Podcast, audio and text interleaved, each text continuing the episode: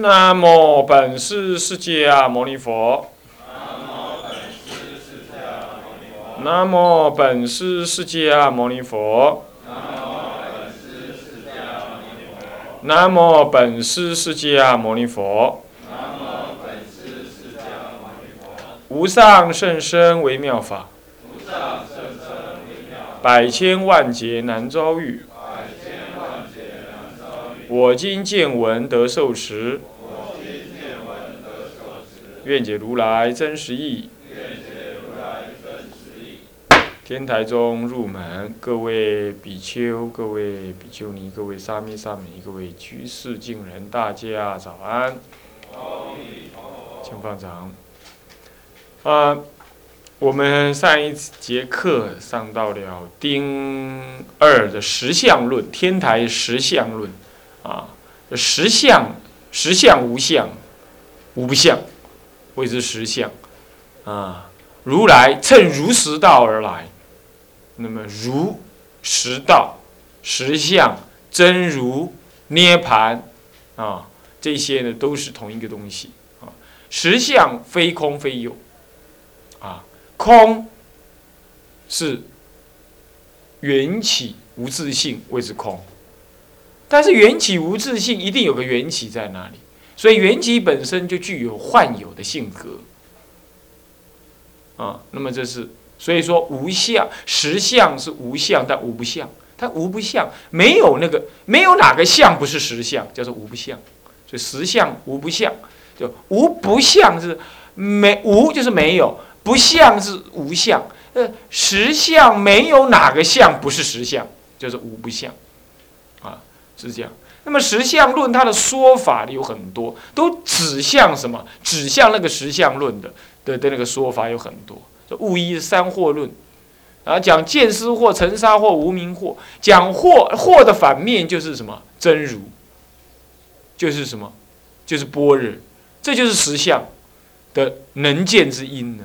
啊，是，所以说由惑来倒看实相，也可以，所以说也列入实相论里头。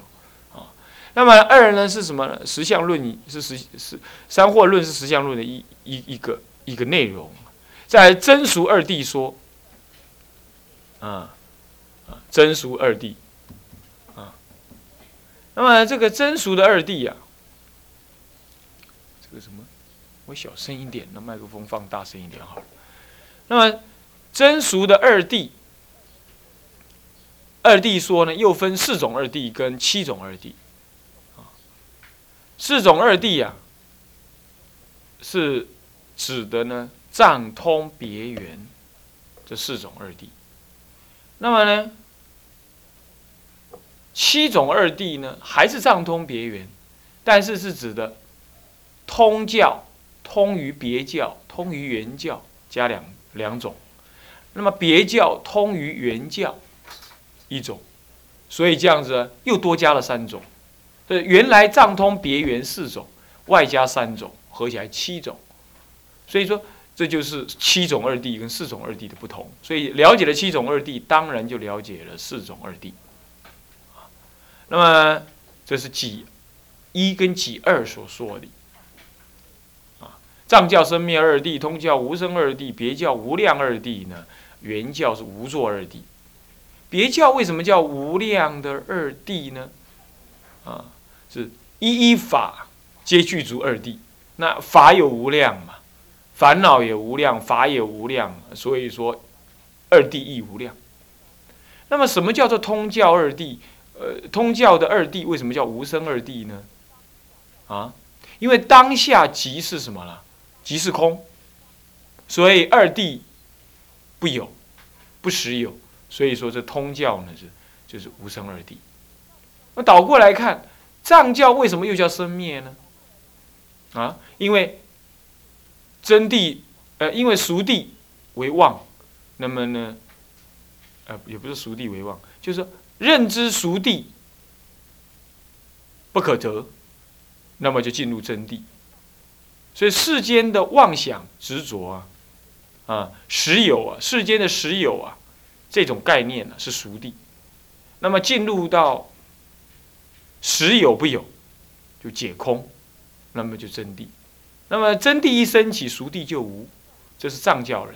藏教人认为俗谛就不成为谛了，这是这是什么？是世俗人的真理。世俗人真理就是有真正的有爸爸，有真正有妈妈。那妈妈爱应该爱爸爸，妈妈应该爱儿子，儿子应该孝顺妈妈。那么呢，妻子应夫妻应该相爱啊，这个这个这个这个世间应该有正义。那么呢，还有呢，世间有苦啊，有极有灭，有道，像这些是世间上真实存在的这修道的内容，这都是属于实地、熟地。熟地为什么叫熟呢？就是又就世间来说，它是真理。只要世间是苦，一切法无不苦，对不对？是不是这样？对我们来讲，是不是这样子？是不是？对道人来讲，就真实是这样。啊，那世间是道德，世间应该孝顺，是孝顺不成其为地哦。为什么？那是世间人某一部分的认知的。外国人没有孝顺这个概念，他对母亲只有爱。对爸也就爱，那么呢，他爱他爱他老婆也是爱，他两种爱冲突了，他就没办法。他说：“你要让我爱两人，你不能够不让我爱两个人，所以要爱爱妈也爱老婆。他就是永远是爱。在中国人来讲，孝顺是高过爱的。好，孝顺这个概念不是骗一切处，但是地自然叫做地，一定是骗一切处的真理。”那么熟地是什么呢？藏教人的熟地是什么呢？就是四圣地，就是生灭的四圣地。啊，世间是苦，那纯苦无乐，那汝当知。那么这就是世间的真理，这样叫做生灭二谛。因为什么？因为你当你了解了这个苦地之后，那你就努力去修行，修行了就正果，正果那个苦的。事实就消失了，这样苦地灭，是不是这样子啊？那升起了道地，本来道地不生，所以它是苦集灭道，是互有生灭的，这样叫藏教生灭二谛，啊，那么，然后接着就讲到七种二谛，生灭二谛、无生二谛，然后接着是。单熟复增二谛，含中二谛，复熟单中二谛，复熟复中二谛，不可思议二谛，这样总共合起来是七种二谛，啊，那么你看下面的刮胡里头，藏教的有教，通教的空教，还有别接通教，还有圆接通教，还有别教二弟，当分别教二弟，还有再来是原接别教的，啊的。二谛，那么呢，再来是原教二谛，所以它有藏通别圆三种二谛，啊，四种二谛分别在更一，在物物二啊，看物二的话是藏通别圆分别在物一呃更一更二还有更五更七，那么更二更三跟更六呢，事实上是从通教被别教所接。通教被原教所接，或者是别教被原教所接，这是很合理的嘛？你看，看我的手指啊，这个是最低的这一支，最小支的这一支是小指，你就把它当做是藏教，在通教、别教、在原教，啊，你把它这样看。那么因为藏教呢，啊，因为藏教呢是这个。但知有真谛，那么不知怎么样？不知有实相，啊，但知有真俗二谛的，不知道有实有实有有有实相，所以他永远只是入偏空涅盘，他没有机会怎么样？没有机会进入到实相原教的实相，没有机会。所以说呢，藏教永远不接通，不进入通教。也不进入别教，也不进入原教，除非他藏教舍了，然后修入通教。通教是通于大乘，又通于小乘，所以叫做通教。那么因此呢，藏教就不谈。那么因此唯一呢，但是那是原教又最就近，原教最就一切法最后都要进入原教。乃至于藏教最后也会佛陀在其他地方度这些藏教的人，把他度进通教，度进别教来，让他趋入原教。所以藏教暂时不谈他，因为他没有能耐进入到圆别呃呃通别圆，没有能耐，所以暂时不谈它。所以这就像通别跟圆教，那么通别圆教只有圆教为最究竟。所以说，如果是通教的话，它有两种路子，一种路子是通教被别教所接，接就是说别教的道理他懂了，就把它接进来。他本来在通教的道理当中觉得很安稳，缘起性空，性空缘起，一切法毕竟空。在他概念里头就是这样子，呃，一切法毕竟空还是别教的。那么这一缘起性空，这是通教的概念。那么当体即空，这是通教的概念。那么他不知道说，不但当体只是空啊，空本身亦空，空亦空，所以毕竟空，要进入别别教来哦。他的道理被人家讲解，然后接入了。所以说，他第一条进入就是通教接别教就进来了。但是有的人根气更好，直接听了原教的道理，一切法毕竟空不空，不可说不可思议，唯一中道实相。他本来体会一切法当体是空，他们了解到空而又不空，那么呢，了解。不空中有如来藏性的一切具足，那这样的话，他不用观空了，他已经了解到当体即空这个道理啊。其实还不就近，立刻就被原教的道理所接，所以他第一个进别教，也可能进原教，根气力的进原教。我们一般的教学呢，大部分就是藏教先知道，然后进让你教入通教，可能就进入别教，也可能进入通原教。顺序上去的，也可能有人根气利一点，藏教听一听就出家了。那么出家之后听了大乘佛法，立刻就信仰原教了。哦，是这样，那直接就原教人。那极大部分人是由藏教慢慢过渡到通教，那么这个时候就过渡别教跟原教，所以不是两个进入吗？这样一个进入，然后这样是一个进入，两个吗？好，那么所以说通教有两种可能，剩下别教。别教就只有一种可能，别被原教所接。有一种人永远在别教当中，他不会听懂原教的道理，他必须要慢慢在别教中慢慢慢修。也有这种人，也有这种人啊。那么这种人在他方世界，我们本我们娑婆世界也有，弥陀佛的世界是没有的。弥陀佛的世界只有一种人，原教人。他怎么熏，最后都要进入原教。他不会，他就算刚开始是别教人呢，他一定最后熏入原教。他不会到他这一生往生，或者是，或者是到他方世界去投胎去度众生之前呢，还在别教当中，很少这样子。除非自己发愿的，不然他一定要大开圆解，念不退啊，这是原教人啊。所以说，这在别教。有一个进入，就是进被原教所接。我说过了，有时候不被接的，啊，但是有被被接的可能。所以我们这样看哈，藏教有二谛，通教有二谛，别教有二谛，原教有二谛，不是四种二谛了吗？然后呢，藏教不谈了，通教被别教所接，通教被原教所接，不就是两种二谛吗？然后剩下来就是别教，别教又被原教所接，不是一种二谛吗？合起来不是三种吗？三种外加原来的四种，合起来不是七种吗？所以你看看很清楚，是不是这样的？很清楚。OK，这就是上节课我们提到的七种二谛，全部在这里复习完毕。接着呢，就是悟三，悟三叫做圆融三谛说。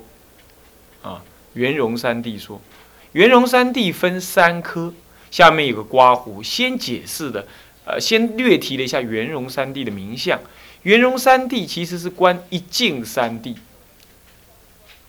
那么呢，用一心三观观一境三谛得圆融的三谛。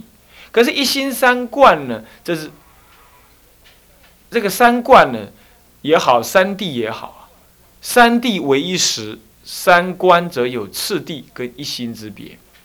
一心三观其实。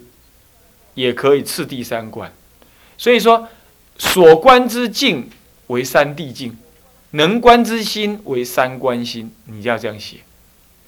三谛境是什么？三谛，三种真实义理，就是任何一个天台家的行者，看到任何的境界，都要起三种正确的认知，就就这么简单，不难吧？哪三种正确的认知？了解它是空，了解它是如幻，了解它是空即是如幻，如幻即空，一切法皆不可思议的中道。中道本来不可讲的嘛，所以我也讲不出来。我这了解一切法是空，了解一切法幻有，了解一切法是实相。那何何者为实相？就空而不空，幻亦非幻，一切法不可思议。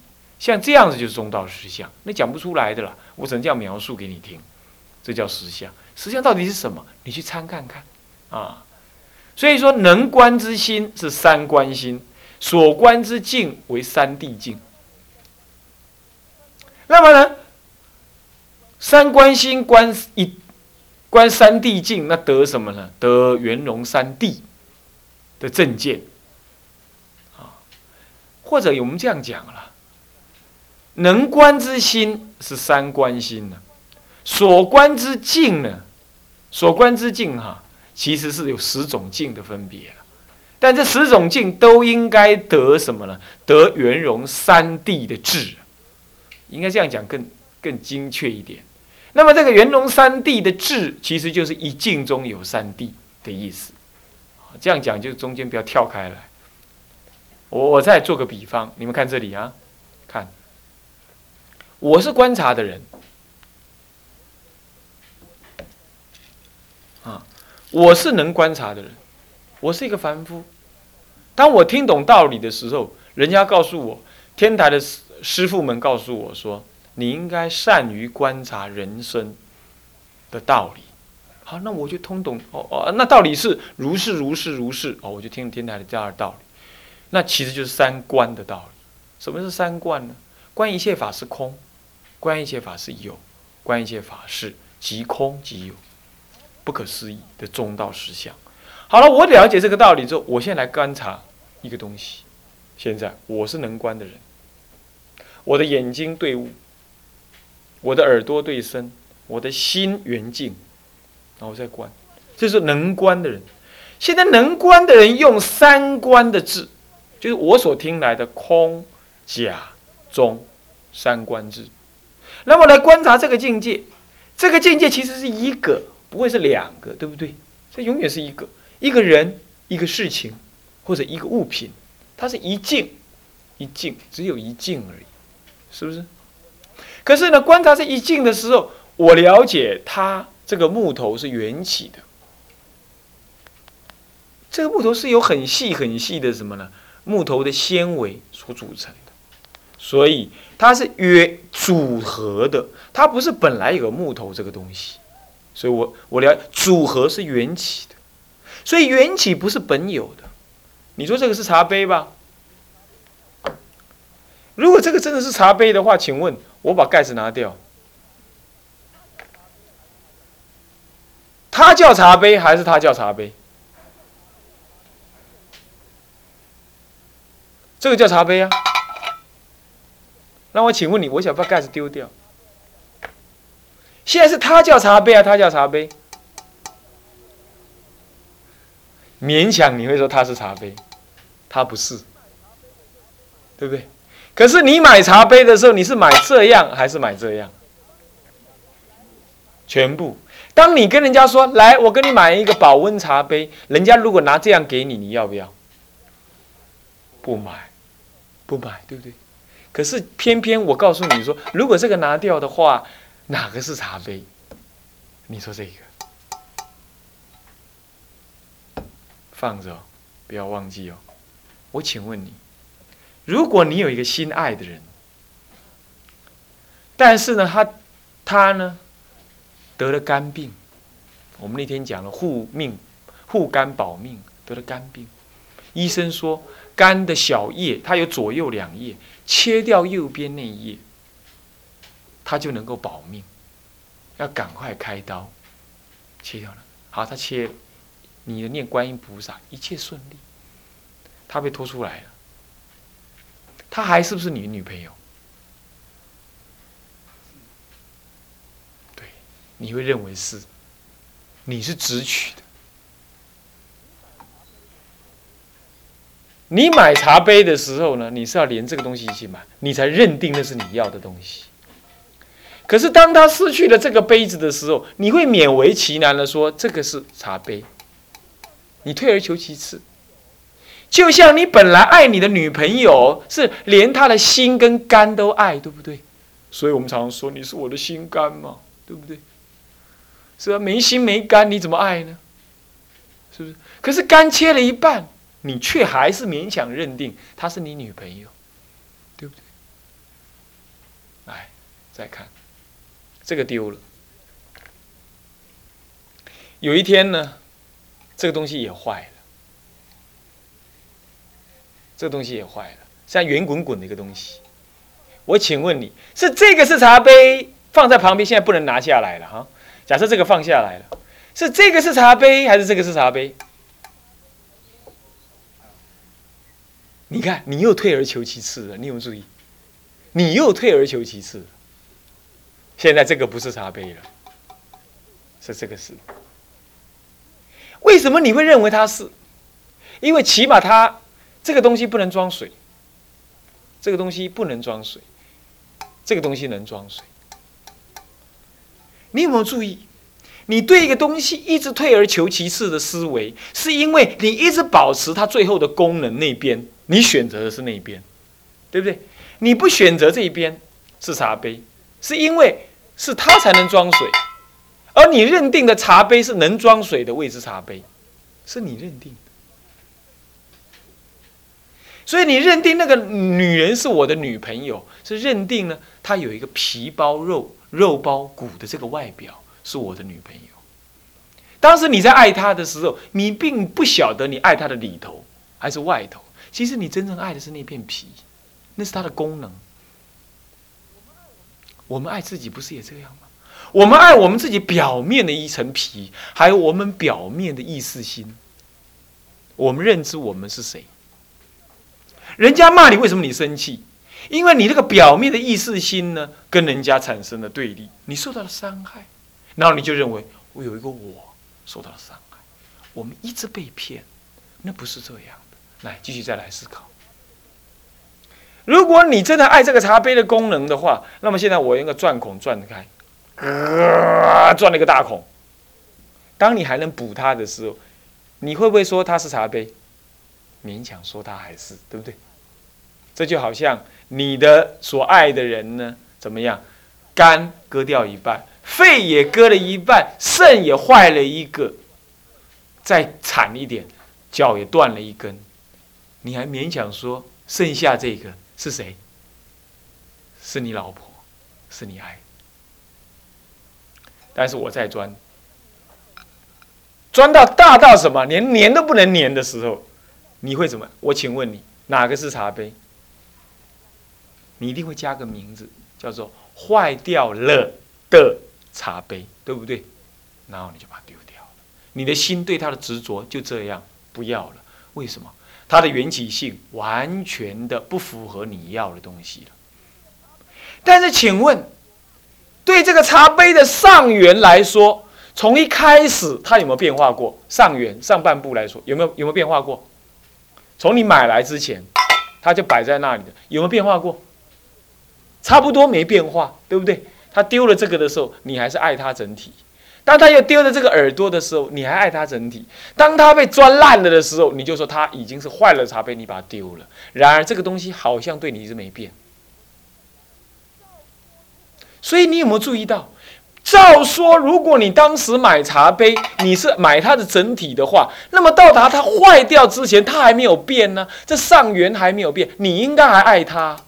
如果茶杯有自信的话，你应该还爱它，但不是这样。其实你是爱一个统合性的东西，你真正要爱它是爱这样子。后来你退而求其次爱这个，后来你又退而求其次爱这个，都是你退而求其次，一直转变你自己的爱的方式而已。这个东西，这个茶杯，其实从一开始就没有存在过，它只是好多东西的组合，而你建构了你的需要，然后你就映射了一个我要的东西，然后就说这个是我要的。这就是我所我所爱的东西，然后你作意，那个是我的，我正拥有了这一个。其实并不是这样的，你从来就没有拥有任何一个东西，这个不是你要的吗？这个也不是你要的嘛。钻了一个孔之后，源于一个它能装水的功能也消失之后，那个东西也就不再是你要的。所以它之所以是你要，是因为早先有盖子、有耳朵，而且能装水的缘起性没有坏掉，它组合起来在那里，所以你才觉得那个是我要的，而且那个就叫茶杯。但是它当它缘起一直变化的时候，你对它的执着，你对它的看法一直在转变，转变到最后你就舍弃它了。在转变的过程当中，你还如幻如化的。还在执着它，执着，直到最后那一刹那，你就不要了。什么哪一刹那呢？某一个缘起性的标准呢，消失了。比如说，他最后最后能装水的能耐已经消失了。你爱你的太太，刚开始的她美丽，皮肤很嫩，包着一层皮。我在教你不进关了啊，包着一层皮，皮包着一层骨，骨里头有内脏，一切具足。你说。心肝宝贝，嫁给我做老婆吧。那个女的说：“你爱我什么？我爱你的身体，也爱你的心，我爱你的一切。如果我没有了你，我就不能生活。你是这样颠倒的，你有没有注意？但是你其实爱你，其实在爱什么呢？心肝脾肺骨膜、血肉，还有种种毛发，它组合起来。你说她的头发很漂亮。”他的什么很漂亮？但是哪一天啊，他老了，他的皮开始变直了，你还退而求其次说，总算他还在。慢慢的，他换了一个肝，割掉一半肝，又弄掉一颗肾，心脏也换了人工心脏，那么呢，得了大直肠癌，换了个人工肛门，你还觉得那是我老婆？你有没有注意？他已经在组合了，他 DIY 了，他在组合了。但是呢，那层皮包着，你还勉强告诉你说，我老婆还在。其实你原来那个老婆已经换光光了，内在已经换光光了。但是你说那还在，就是这最后那层皮呢？最后怎么样？他不呼吸了，那层皮也动不了，肉也动不了了。你就说啊，我老婆死了。其实不是，你老婆从来没出现过。